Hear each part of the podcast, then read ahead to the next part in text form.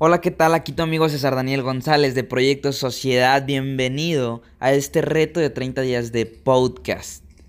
Todos los días un episodio el cual te va a aportar valor. Vamos a estar hablando de motivación, historias, anécdotas, un montón de contenido que a ti te va a servir para tener algo bueno que escuchar durante el día, durante la semana y durante los próximos 30 días. Quédate en el único podcast regio donde se habla de emprendimiento.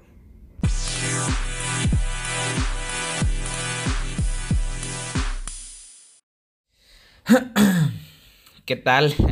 Ya siete días de este reto de 30 días. Súper contento de estar aquí en un episodio más compartiéndote cosas que a mí me han ayudado. Espero que a ti también te ayuden. Y el día de hoy te quiero compartir unas palabras que me han ayudado mucho a lo largo de cuatro años y que han resonado dentro de mi persona desde el día que las leí hasta el día de hoy palabras que han salido a mi rescate en tiempos de dificultad, cuando no me he aceptado a mí mismo, cuando otras personas no me aceptan, o hay rechazo o hay crítica, son palabras que, siempre me recuerdan eh, algo importante, ¿sí? Y quiero empezar con, una de, con uno de mis pasajes favoritos, que está escrito en el libro de Volver al Amor, y la autora es Marianne Williamson, quien expresa eh, cómo tú puedes aceptarte a ti mismo sin miedo a lo que vayan a pensar los demás. ¿Sí?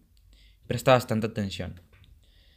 Dice así, eres hijo de Dios. Que juegues a ser pequeño no sirve de nada al mundo. No hay nada iluminado en encogerte para que otros no se sientan inseguros en tu presencia. Todos fuimos hechos para brillar como brillan los niños. Nacimos para manifestar la gloria de Dios que llevamos dentro. Esa gloria no solo está en algunos de nosotros, sino que está en todos. Y al dejar brillar nuestra propia luz, inconscientemente damos permiso a otros para hacerlo también. Al liberarnos de nuestro miedo, nuestra presencia libera automáticamente a otros. Y bueno, quiero hacer algunos paréntesis dentro de estas palabras que te acabo de compartir, porque muchas veces no falta quien te diga, es que te crees mucho, ¿sí? Cuando tú estás emprendiendo algo, cuando tú estás llevando a cabo algún proyecto, cuando te ven feliz, hay crítica. Probablemente lo has vivido y probablemente es algo que te ha mantenido reprimido. Hay personas que no pueden eh, pasar ese obstáculo o esa barrera. Y yo así me sentía, ¿sí? Muchas veces destacaba en algo, obviamente en algunas era muy malo, hay áreas en las que me falta muchísimo por mejorar o en áreas en las que probablemente nunca voy a ser bueno, pero sí sabía que tenía ciertas cualidades y ciertas virtudes. Y así como yo, sé que hay otras personas que, como dice este pasaje, juegan a ser pequeñas y suelen encogerse ante el resto de las personas para que los demás no se sientan incómodos para que los demás no se sientan inseguros en tu presencia. Pero yo creo que al nosotros liberar esa luz, que nosotros al, pues bueno, resaltar esas áreas, al ensalzar lo propio, a decir en lo que somos buenos y mostrarle al mundo nuestras cualidades, automáticamente inspiramos a otros para que lo hagan. Y creo que no hay mayor fuente de felicidad que saber que somos buenos en algo y saber que lo podemos compartir. Viene un gran sentimiento de compartir nuestros talentos y nuestras habilidades con el resto de las personas. Esas habilidades, esos talentos pueden liberar a otros, ¿sí? Pero a veces existe el miedo, a veces existe el que van a pensar los demás, a veces existe el miedo a la crítica o el miedo a que alguien se siente incómodo. No te gusta que te vean raro, Sin embargo, al momento de nosotros liberar nuestro propio miedo, como aquí lo dice, va a liberar automáticamente a otros. Directo hacia una felicidad, ¿sí?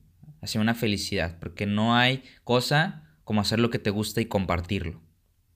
Entonces es nuestra responsabilidad, y no lo dice aquí en el pasaje, pero con lo que yo aquí leo, entiendo que es nuestra responsabilidad ensalzar lo propio y no tiene nada de malo. Mucha gente tiene la conciencia o el pensamiento de que promoverte a ti mismo es equivocado, es malo. Y déjame decirte, no hay proyecto, no hay emprendimiento y no hay marca personal que no se promueva a sí misma. Y no hay nada de malo en eso. Claro, siempre habrá mejores formas de hacerlo que otras. Hay prácticas buenas y hay prácticas no tan buenas. Te invito a que las encuentres. Pero nunca creas que el promoverte a ti mismo, promover tus cualidades o mostrárselas al mundo es algo equivocado. Verlo como una experiencia que te trae felicidad. Pero lo más importante que va a liberar, como lo dice este pasaje, a otro. Y por ende, por lo tanto, es nuestra responsabilidad compartir esas habilidades, esos talentos con otros. Y bien, eh, quiero leerte otro que a mí en lo personal me gusta bastante. Y tiene que ver con el compromiso. Muchas veces dejamos las cosas a media. Muchas veces queremos algo, pero no estamos dispuestos a trabajar por, por ello, ¿no? déjame decirte algo muy, muy importante. Estas es otra de las palabras que pues, cambiaron completamente el chip en mi cabeza. Mi archivo cambió. Y es la razón por la cual intento ser constante en todo lo que emprendo. No me rindo. Otro de mis pasajes favoritos, y este es escrito por W.H. Murray, durante las primeras expediciones al Himalaya. Imagínate el reto. Y él dice esto, Mientras no estemos totalmente comprometidos, habrá indecisión. Existirá la posibilidad de echarse atrás. Y habrá ineficacia. En relación con todos los actos de iniciativa y de creación, hay una sola verdad elemental, cuya ignorancia mata innumerables ideas y planes espléndidos. En el momento en que uno se compromete firmemente la providencia se pone también en movimiento. De la decisión surge todo un caudal de sucesos que provoca todo tipo de incidentes imprevistos a nuestro favor. Causa encuentros casuales y trae la ayuda material que nadie habría soñado encontrar. Y esta es una de las palabras que a mí me mantiene comprometido con, con todo aquello que emprendo. Cuando hay indecisión, como bien lo dice este pasaje, siempre hay ineficacia.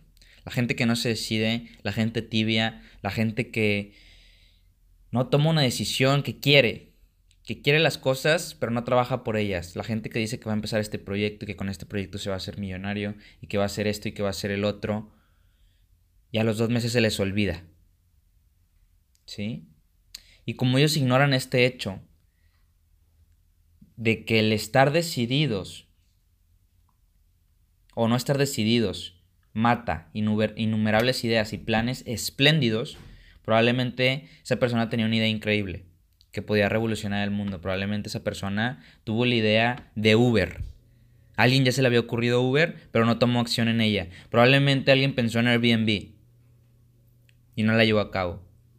Probablemente le dijo, te dije, güey, te dije que se iba a pegar cuando un proyecto ya está en marcha, cuando alguien más ya lo hizo.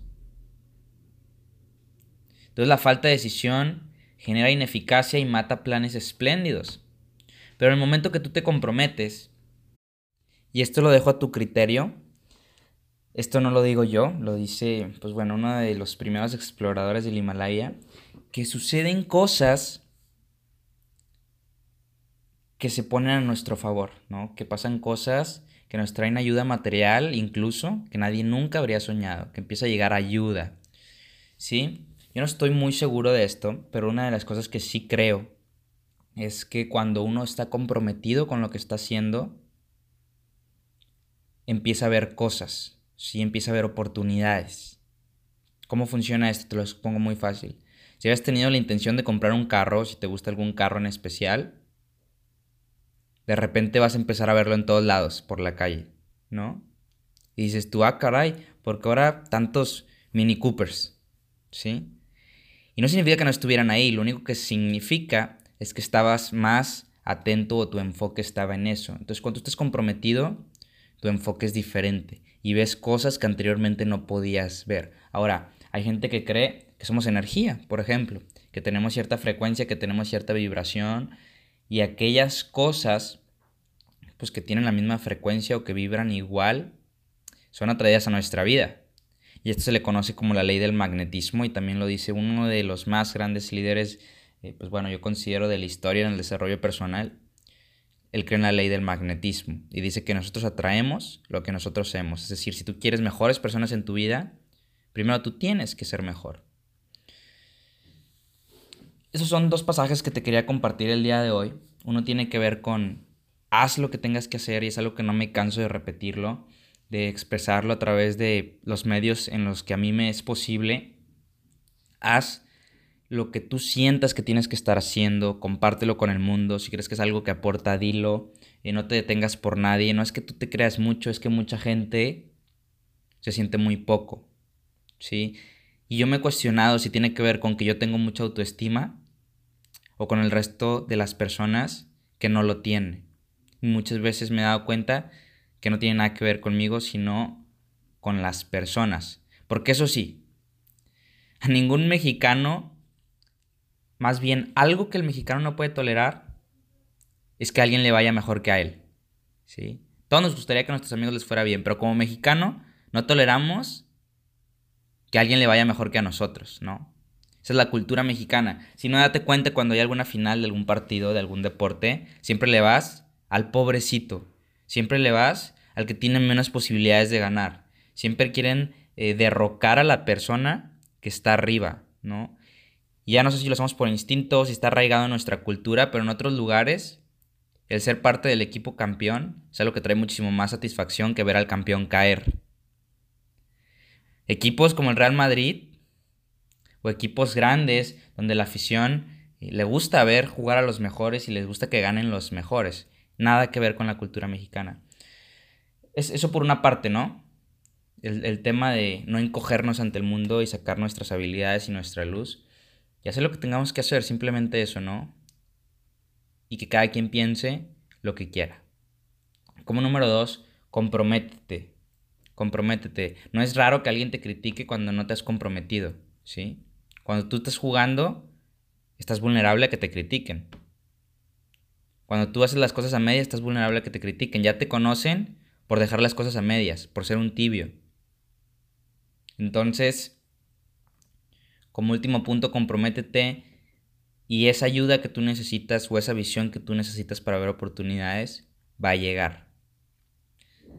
Así como estas palabras han resonado por los últimos cuatro años en mi persona, espero que también hayan dejado algo en ti, que hayan, eh, te hayan hecho cambiar un poquito eh, de mentalidad, un poquito el chip y haz lo que tengas que hacer y comprométete con ello.